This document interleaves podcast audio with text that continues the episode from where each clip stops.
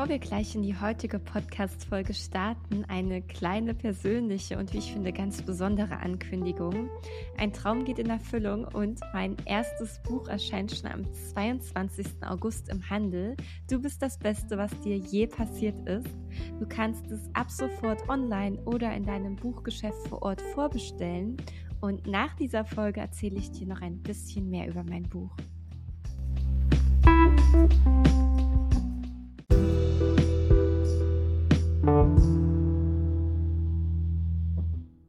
Willkommen zu einer weiteren Folge von Glücklichsein.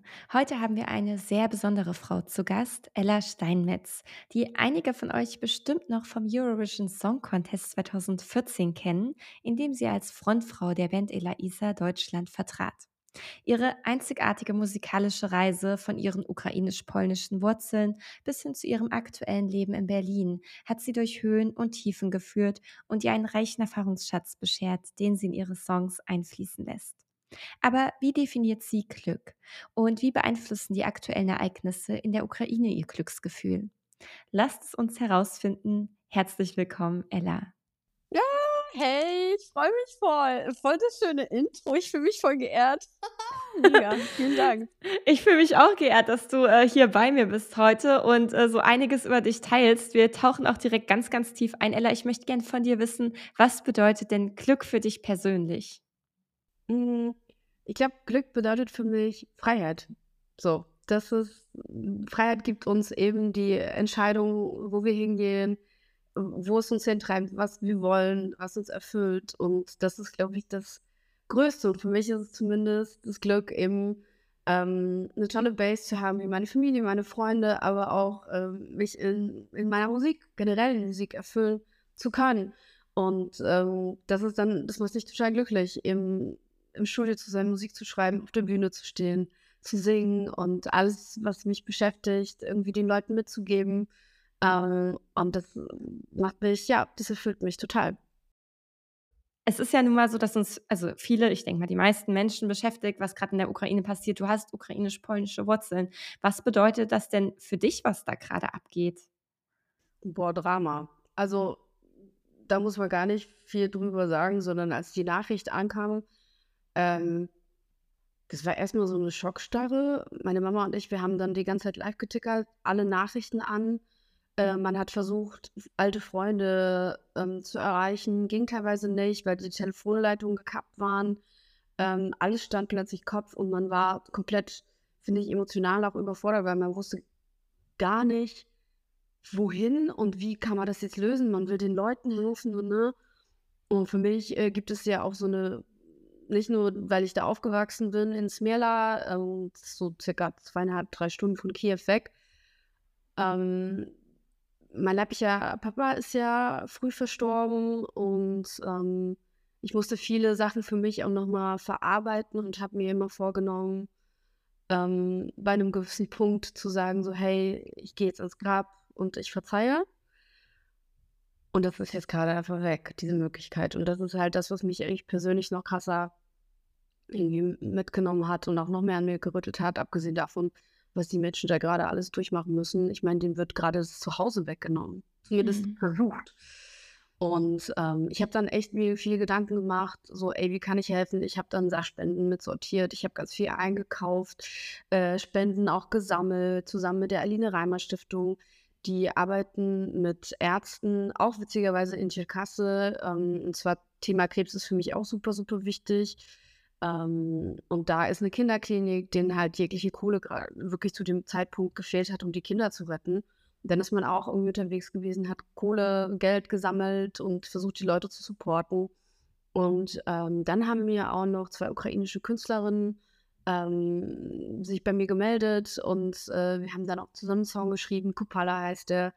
Und äh, die Resonanz ist auch unglaublich. So viele haben mir geschrieben und wirklich Menschen, die an der Front gerade sind, haben mir Videos geschickt und sich bei mir persönlich bedankt für den Song. Und man versucht natürlich irgendwie durch Musik auch den Leuten Kraft zu geben. Also meine Mama hat mir immer so einen wichtigen Satz fürs Leben mitgegeben hey, ähm, KünstlerInnen, MusikerInnen sind Sonnenkinder und unsere Aufgabe ist es, Menschen Kraft, Mut, Liebe zu geben. Und das äh, trage ich immer mit mir, diesen Satz, weil ich den auch so wichtig finde. Und in solchen Krisenmomenten ist es halt, glaube ich, umso wichtiger, trotz der ganzen Distanz, trotz der ganzen Pandemie, Klimakrise, sonstiges, was ja eh schon alles richtig hart über uns schwebt, ähm, zusammenzuhalten und den Leuten zu helfen. Und was mich eigentlich noch aber in der ganzen Sache noch mehr schockiert ist, dass es jetzt einfach Normalität wird.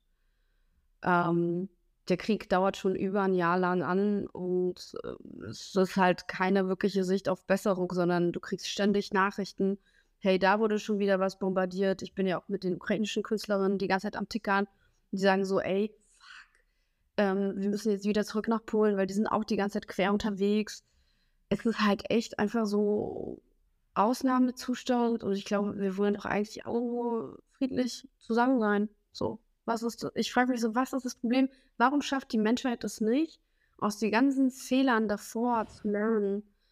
Und diese, also da stelle ich mir natürlich super, super viele Fragen und versuche mich zu engagieren, zu helfen und dafür einzusetzen. Aber manchmal weiß ich auch echt nicht mehr weiter.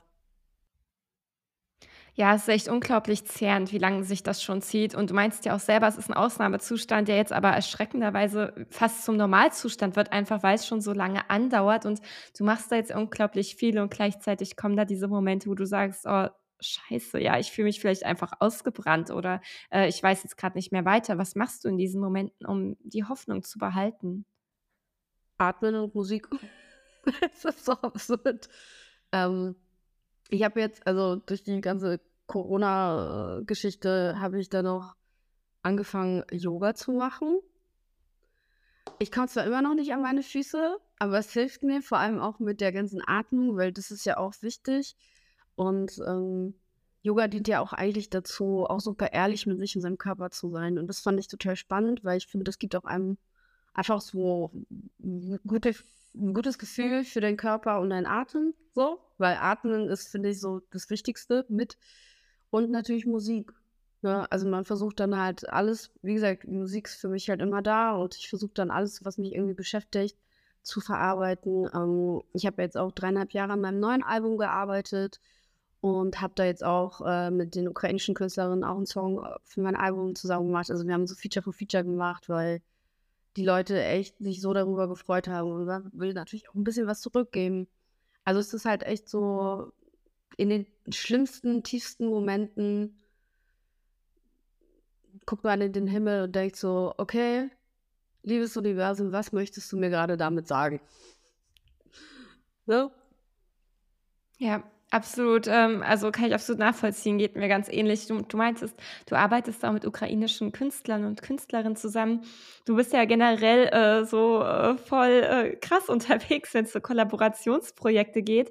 Ähm, du hast einen Song zwischen den Welten aufgenommen mit Sarah Connor. Was bedeutet es denn für dich, mit anderen Künstlern und Künstlerinnen zusammenzuarbeiten?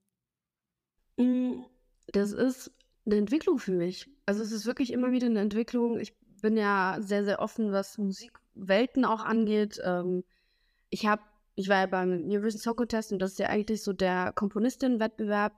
Und ich war so eine der ersten Künstlerinnen da, die auf der Bühne stand mit dem eigenen Song. Und das war halt so krass, weil für mich war das so ein Türöffner plötzlich.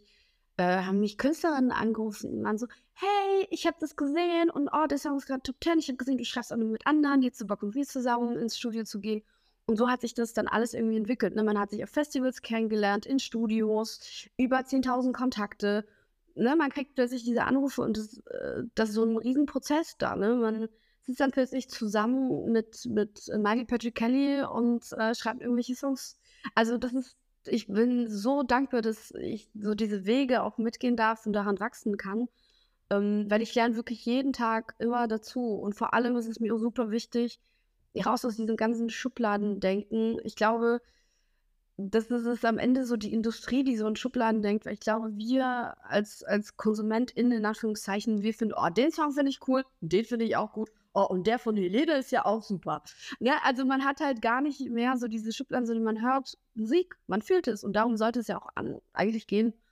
Und äh, deswegen versuche ich mich da auch immer so von diesen ganzen Schubladen rauszuholen und freue mich über jegliche Art von Musik. Ich habe jetzt auch mit Lord of the Lost viel zusammen, also zusammengearbeitet. Ähm, ich habe aber auch Elektro-Sachen gemacht. Ich habe Schlagersachen gemacht, ich habe Hip-Hop-Sachen gemacht, ich schreibe viel Popmusik. Also es ist echt so, ähm, jeder Tag eine neue Challenge. So, und für mich ist Stillstand immer so Standby. Ich will wachsen, ich will, ich will noch mehr erfahren, was es eben heißt, Musik zu schreiben. Und ich merke, das erfüllt mich total. Ja, super. Ich finde es richtig toll, so mal aus diesem Schubladendenken rauszukommen, ähm, in in jeglicher Hinsicht. Und, ähm, ich sehe das ganz wie du. Bei der Musik geht es um die Emotionen, um die Gefühle, die damit schwingen. Und ich finde, die spürt man bei dir richtig krass. Ich meine, du verarbeitest ja auch ganz viel eigene Geschichte in deinen Songs, ne? Und, äh, grad dieses zwischen den Welten, ich muss da einfach noch mal drauf zurückkommen, weil da gab es eine Zeile oder einen Vers, äh, der mich wirklich sehr nachdenklich gestimmt hat. Also generell alle Verse, aber einer ganz besonders, nämlich auch bei einer guten Nachricht habe ich Angst, mich zu freuen. Und ähm, ich weiß, als Coach, du sprichst da ganz, ganz vielen Menschen aus der Seele. Ja, ich habe ganz, ganz viele äh, Klienten und Klientinnen hier sitzen, die mir das exakt so sagen und äh, die dann Angst haben, enttäuscht zu werden. Was ist, wenn es doch nicht klappt? Was ist, wenn ich versage? Was ist, wenn ich es mir nicht recht mache oder anderen nicht recht mache? Wie gehst du denn damit um? Hm. Angst ist oft ein großer großer Block, also so ein schwieriger Punkt, der uns, glaube ich, alle manchmal blockiert. Das ist so ein schwerer Block, der uns blockiert. Und, ähm, es gab für mich auch echt eine Zeit lang, wo ich so viel gearbeitet habe und so viel Energie gegeben habe, dass meine Stimme plötzlich weg war. Und ich musste mich zu dem Zeitpunkt, so das war ja das Wichtigste, so das, das wichtigste Instrument und ich war, ich wusste gar nicht, wohin mit mir, weil ich das gar nicht kannte, weil ich ja immer funktioniert habe. Und ähm, für mich war das eine riesige Überwindung, mir da Hilfe zu holen und auch über viele Sachen, die tief in mir drin schlummerten, ähm, aufzuarbeiten. Und ich habe mich dann aber wirklich getraut und ähm, habe meine Ängste übergangen, habe die mehr oder weniger besiegt. Und ey, bis heute, vor einem Konzert stehe ich da und denke so, oh Gott, es geht gleich los, es geht gleich los, oh mein Gott. Ähm, aber ich lerne damit umzugehen. So, ich, ich arbeite an mir und versuche auch eben auch an solchen Hindernissen ähm, innerlich größer zu werden und stärker zu werden und auch mal Schwächen zuzulassen. Es ist nicht einfach, ich heule, oh Gott, Leute, was ich heule, auch beim Songwriting. Aber Weinen heißt ja auch Heilung. Ähm, und ich lerne immer wieder dazu. So. Du hast da zwei ganz, ganz schöne Punkte angesprochen. Zum einen dieses Gefühle rauslassen, Gefühle zulassen, ja, auch weinen darf sein und äh, auch, auch dieses super Aufgeregte und sich freuen und diese Höhen und Tiefen, die gehören dazu und auch, dass das Ganze ja ein Prozess ist, ne? dass wir uns damit auseinandersetzen und dass es dann aber auch mal wieder Rückschläge geben kann. Was waren denn so Rückschläge in deinem Leben, wo du sagst, boah, ey, die haben mich wirklich mitgenommen, das war echt schwer da rauszukommen? Boah, da sind, glaube ich, sehr, sehr viele. Ähm, ja, auch so aufgrund meiner, meiner Biografie. Mein leiblicher Vater ist früh verstorben. Ich, ich bin in einem sehr bunten musikalischen Haushalt groß geworden. Wir sind mit meiner Mama mit zwei Taschen nach Deutschland gekommen. So, ich kannte die Sprache nicht. Bin in die Schule, ähm, in die zweite Klasse eingestuft worden, in die Grundschule und ähm, war eine der wenigen Ausländerinnen, auch nur so ein Paradiesvogel, weil für mich war es halt immer ganz normal, mit Plüschjacken rumzurennen und super offen zu sein rumzuquieken. Und für mich war es so halt so, hallo Welt. Ähm, das fanden die anderen Kinder gar nicht so cool. Die konnten damit nicht so richtig umgehen. Und das führte dann dazu, dass Schulranzen von mir im Mülleimer gelandet sind. Und ich habe da auch, wie gesagt, nie in irgendwelche Schubladen reingepasst. Und ähm, das war schon irgendwie tough auch zu, zu erfahren, wie es einfach ist, ähm, nicht ja, integriert zu werden. So Außenseiterin zu sein und ich habe dann immer wieder die Stärke in Musik gefunden und das war dann voll cool, weil meine Grundschullehrerin hat auch gemerkt, so, ey, ähm, sie kann singen und dann wurde ich in so einen Chor reingepackt und plötzlich war ich dann zwar immer mit der Paradiesvogel, äh, aber ich konnte ja singen und ich hatte ja dann was mit Kunst zu tun und deswegen konnte man das ja besser in so eine Schublade reinstecken.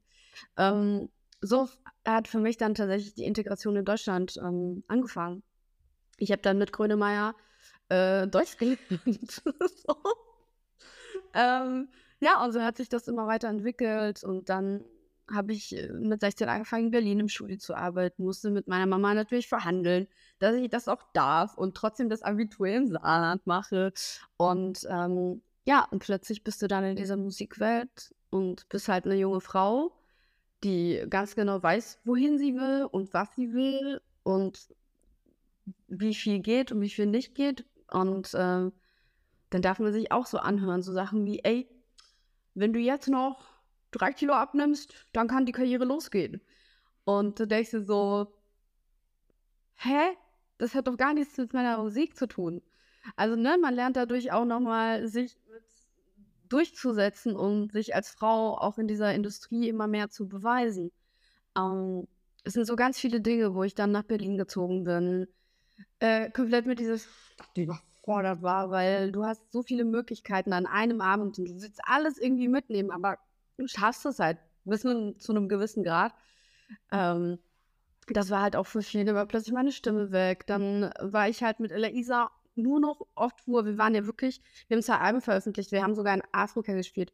Das ist so abgefahren, wenn du halt so viel Medienrummel um dich rum hast und einfach, du kannst nicht mal mehr Bahn fahren. Das ist für mich so das Normalste der Welt war. Also es ist echt so verrückt. Dein Leben wird so auf den Kopf gestellt. Ähm, das wirklich, also das waren halt auch viele Hindernisse, mit denen ich irgendwie umgehen musste. Ähm, ja, auch dieses in einer großen Stadt auch mal sich allein fühlen zu dürfen. Das ist auch, finde ich, auch so voll, voll die äh, unterschätzte, ähm, voll das unterschätzte Hindernis. Ähm, das auch einfach mal anzunehmen und das auch sein zu dürfen.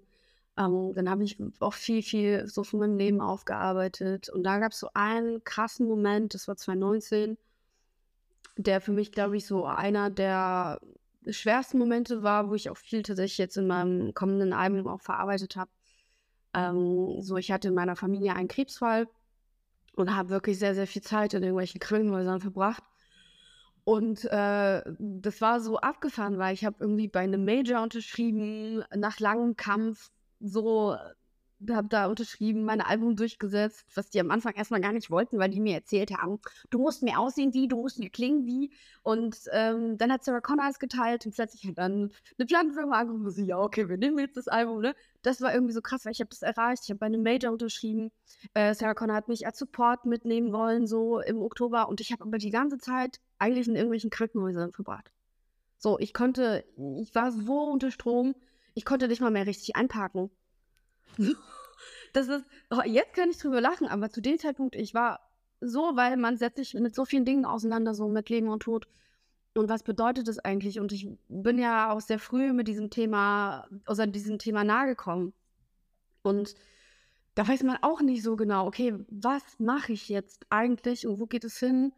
Und ähm, was war immer da? Die Musik. Ich konnte immer ganz, ganz viel eben darin verpacken und da mir die Stärke rausnehmen und auch noch viel mehr eben Dankbarkeit und Annehmen lernen. Und ähm, das hat mich vielleicht in dem Moment auch einfach stärker gemacht. Und umso stolzer bin ich jetzt, dass jetzt ein Album rauskommt. So. Geil, ich habe dreieinhalb Jahre daran gearbeitet. Yes! Mit vielen bunten Menschen, großartigen Frauen auch vor allem. Ähm, und das bedeutet mir dann super, super viel, weil ich sehe dann, egal wie dunkel die Zeit ist, ich versuche dann am Ende trotzdem das Licht zu sehen und dankbar zu sein. Und ähm, es ist total schön, so diese, diese Phase in meinem Leben mit meiner Familie, die war wirklich streng, aber wir sind durchgekommen. Wir haben es geschafft. Wir sind noch mehr zusammengewachsen.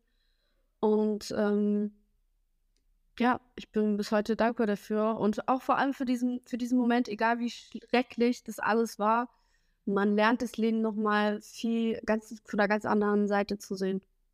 Ist ja auch wirklich krass, was du da erlebt hast, äh, diese Gleichzeitigkeit an Extremen. Also zum einen dieses wahnsinnige Tief mit deiner Familie, mit der Krebserkrankung, mit der Angst, die da wahrscheinlich war, dem Leid, dem Schmerz, der Unsicherheit und gleichzeitig ging es in deiner Karriere so krass voran. Du konntest dich da selbst verwirklichen, du bist da gewachsen, du hast so einen riesigen Meilenstein geschafft. Das ist ja richtig heftig, das gleichzeitig zu verarbeiten. Also ich kann voll verstehen, dass du nicht mehr einparken konntest. Wirklich, also ich stand dann irgendwann da und, äh, habe das Auto angeschrieben. Wirklich, weil ich einfach so fertig war. Und ähm, ich kann jetzt drüber lachen. So. Aber in dem Moment absolut nicht. Es ist halt absurd. Du sitzt halt an Weihnachten und überlegst, sollte es ein Beerdigungsfall sein, wie lösen wir das? Weil wir der Familie halt auch immer sehr, sehr, sehr ehrlich zueinander sind und ähm, Das war wirklich das war wirklich so eine der verrücktesten und auch absurdesten Hürden meines Lebens. Ich hoffe ich wünsche das niemand. Ähm, und ich hoffe, das kommt jetzt auch nicht mehr zurück.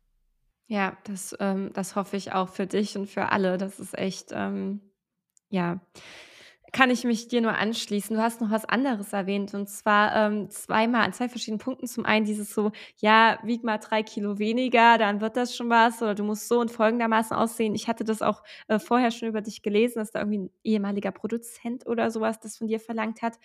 Und, äh, ich finde das mega geil und stark, dass du gesagt hast: „Hey, hallo, was soll das? Ich meine, das hat nichts mit meiner Musik zu tun und das bin halt ich.“ Und gleichzeitig frage ich mich, gab's vielleicht zwischen euch trotzdem mal so Momente des Zweifelns, wo du gedacht hast: „Ach, vielleicht sollte ich doch abnehmen oder vielleicht sollte ich doch dieses oder jenes“, weil das kann ja schon am Selbstwert äh, nagen so. Klar man Zweifel. Also, es ist ja auch echt abgefahren. Dann bist du zum ersten Mal auf so 'nem roten Teppich und dann laufen vor dir natürlich so wunderschöne Frauen, Models. Und ich habe da halt nie in dieses Bild reingepasst. Ich war immer 'n bisschen durchgekugselt, kurze Haare, äh, immer viel zu weite Klamotten, bisschen androgyner und habe mich damit halt auch einfach wohlgefühlt. Und, ähm, meine Antwort darauf war, ich habe dann 'n Tütü angezogen. So, das war so 'ne Trotzreaktion. Ich habe dann halt 'n Tütü angezogen. Ähm, und dann gab's auch natürlich Stylisten, die an einem rumzappeln und auch dieses ganze wir müssen Kurven verstecken und bloß nicht und bla blub.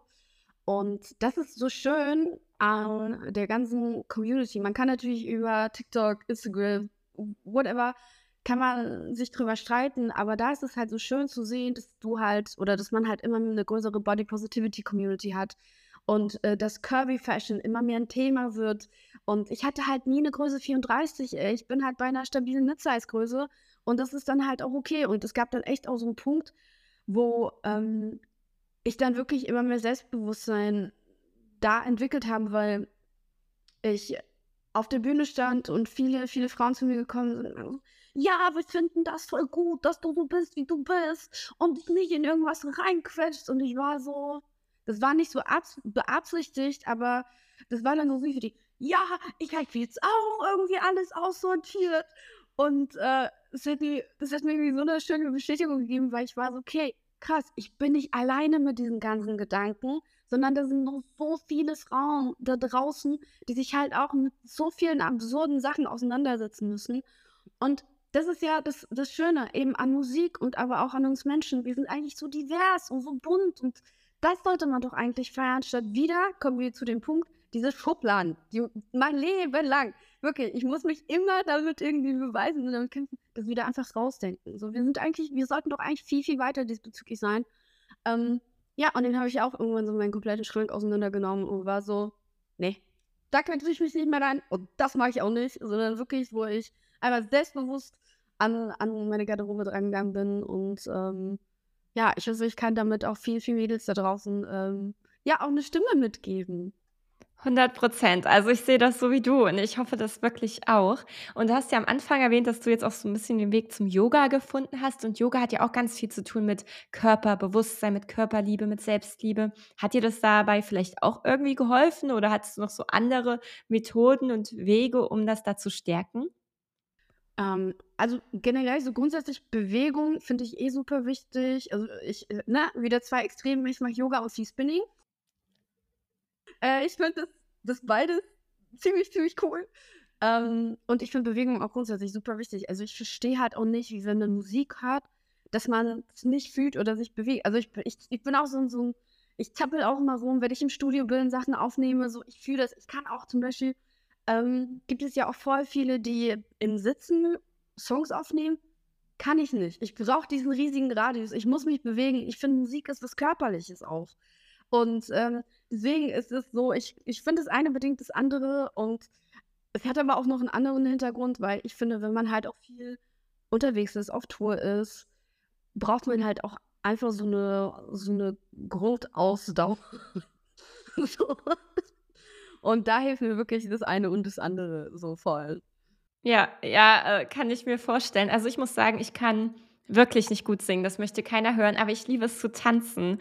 Und äh, ja, also äh, finde ich cool. Ich, ich liebe es alleine zu tanzen. Ich habe aber auch eine Zeit lang verschiedene Paartänze gemacht. Also jetzt nicht so die klassischen, eher so äh, Salsa, Bachata, Souk. Souk finde ich total toll. Es ist so, so super sinnlich und so. Ich liebe das.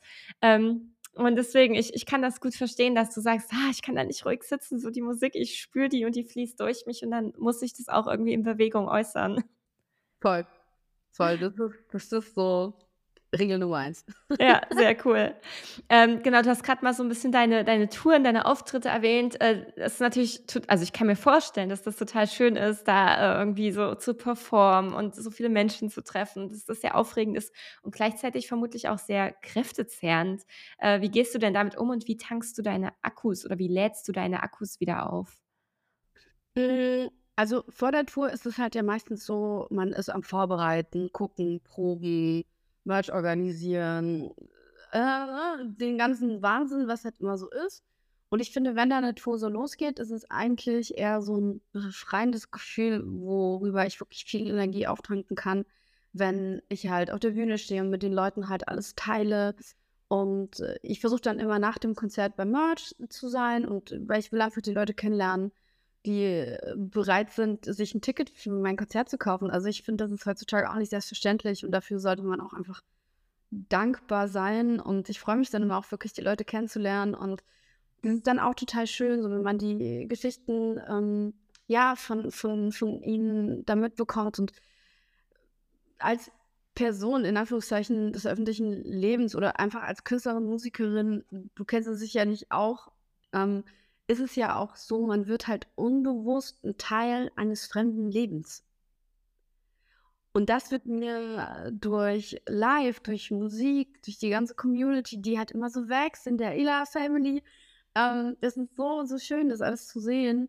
Und das gibt mir natürlich super, super viel, viel Kraft. Und da denke ich mir so, geil, dafür mache ich diesen ganzen Wahnsinn. Das ist nice.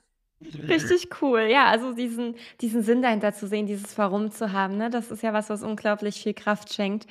Ich finde es auch spannend, dass du nach den Auftritten zum Merchandise gehst und da mit unterstützen, die Leute kennenlernst, weil ähm, das habe ich zumindest gelesen. Ich stand noch nie auf so einer großen Bühne, ähm, aber habe mich da auch schon mit einigen zu ausgetauscht. Es kann ja auch durchaus passieren aus so einem Auftritt, dass wenn dann plötzlich alles von dir abfällt, diese Anspannung dieses Adrenalin und die ganzen anderen Hormone, die da eine Rolle spielen, dass da vielleicht so eine Leere oder eine Traurigkeit entsteht, weil der Kontrast zu krass ist. Und ich kann mir vorstellen, dass das dann auch hilft, ähm, um so langsam wieder in ein, in ein ruhigeres Hormon mit dir zu kommen. Ja, glaube ich auch. Und was ich auch immer wichtig finde, ist, ähm, ich finde so die Balance von den unterschiedlichen Dingen, die in meinem Leben irgendwie eine große Rolle spielen, finde ich auch einfach wichtig, weil ich weiß zum Beispiel, nach Tour weiß ich, ah ja, okay, dann ist schon wieder Studio, weil ich bin dann mit dem oder der oder den wieder unterwegs und dann schreiben wir das und das, in die und die Richtung geht's dann.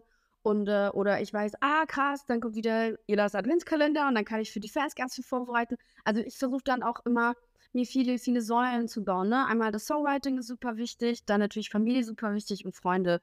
So, um das ganze, äh, große Ganze auch, finde ich, auch nicht so zu verlieren, weil wir leben, also wenn man sich ja nur so mit einer Sache beschäftigt, droht man dazu auch wirklich nur, sich nur noch in seiner eigenen Bubble zu bewegen und sich dann auch so ein bisschen zu verlieren. Und deswegen finde ich es auch so wichtig, wirklich Freunde und Familie an meiner Seite immer zu haben, ähm, weil das einen einfach erdet. Mhm. Ja, ja, so, so starke Verbindungen sind mir auch unglaublich wichtig und da echt eher so die äh, Qualität als die Quantität. Ähm, da enge Menschen, wo man weiß, hey, die stehen hinter mir und ich stehe hinter denen und das gibt einem so unglaublich viel. Ähm, bin ich voll bei dir und ich muss sagen, ich, ich spüre krass, ähm, dass das wirklich deine Leidenschaft ist, dass das so voll dein Herzensthema ist und du deinen Traum lebst mit deiner Musikkarriere, mit all den verschiedenen Projekten, die du da machst.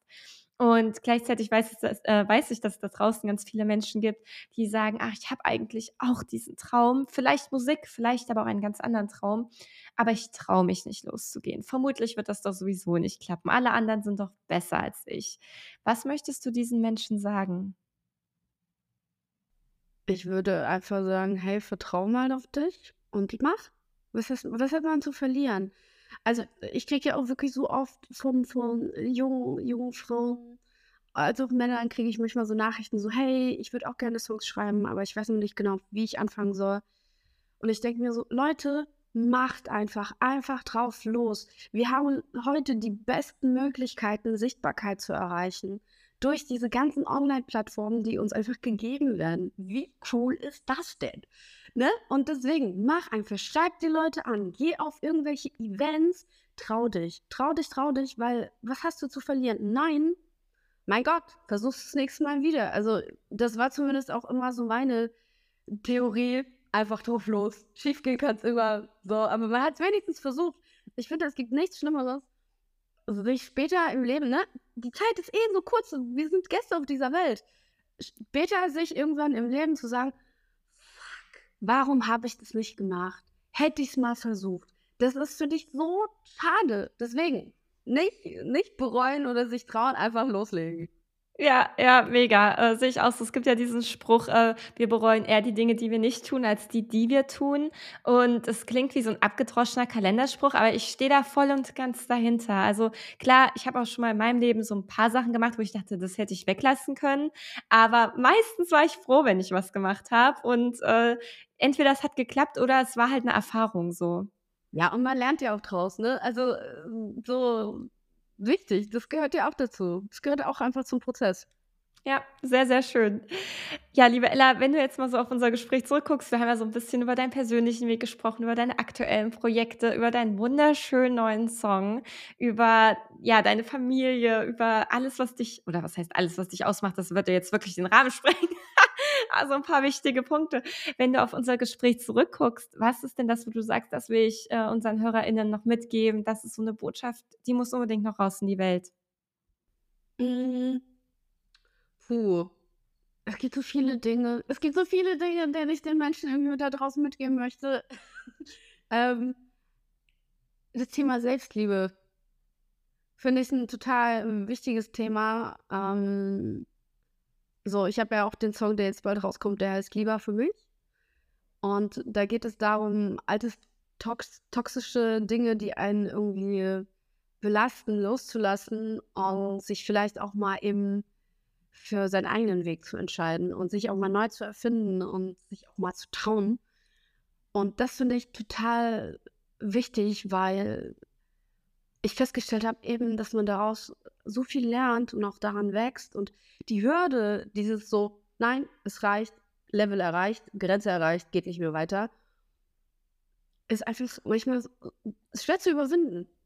Weil wir haben, also, ne, man denkt sich, ah, nee, komm nochmal und nochmal, nochmal. Und es wird dann immer irgendwann so ausgereizt und irgendwann sitzt es so tief in dir drin, dass man nur noch Abneigung, wirklich Abneigung hat. Und das ist so, so schade, weil das ist vielleicht auch verschwindete Zeit.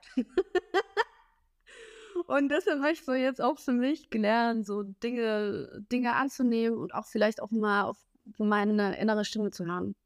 So, ne, weil wir neigen immer so dazu, es ist ja alles so eine Reizüberflutung.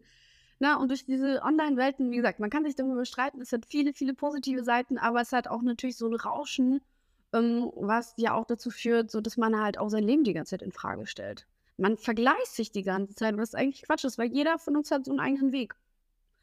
Und äh, das finde ich total, total wichtig, halt auch einfach so nach innen zu gehen, zu hören, rauszufinden, ah ja, ich spüre das, ah, vielleicht will ich doch das und ich lasse jetzt los und will vielleicht doch lieber für mich. Mhm. Ja, sehr, sehr schön. Das dürfen wir uns wirklich alle auf die Fahne schreiben. Äh, Selbstliebe ist für mich auch so ein absolutes Kern und Herzensthema. Ich habe jetzt mein erstes, äh, Buch geschrieben, „Du bist das Beste, was dir je passiert ist“, ja, also, dass wir alle so ein bisschen erkennen dürfen, wie cool wir eigentlich sind und uns ein bisschen auf die Schulter klopfen und uns mit uns gut fühlen, so wie wir sind. Äh, insofern, ich bin da voll und ganz bei dir. Und äh, ja, ich möchte dir für dieses Gespräch danken. Ich finde, du hast ganz, ganz viele tolle Impulse reingebracht. Ich fand es super spannend, mehr über dich zu erfahren, von dir zu lernen, deine Ansichten zu hören. Also großes, großes Danke. Ah, danke für die Einladung. Cool. Vielleicht sehen wir uns ja dann auf meiner Tour im Oktober. Ich würde mich freuen. Das wäre der Hammer. Sehr schön. Cool.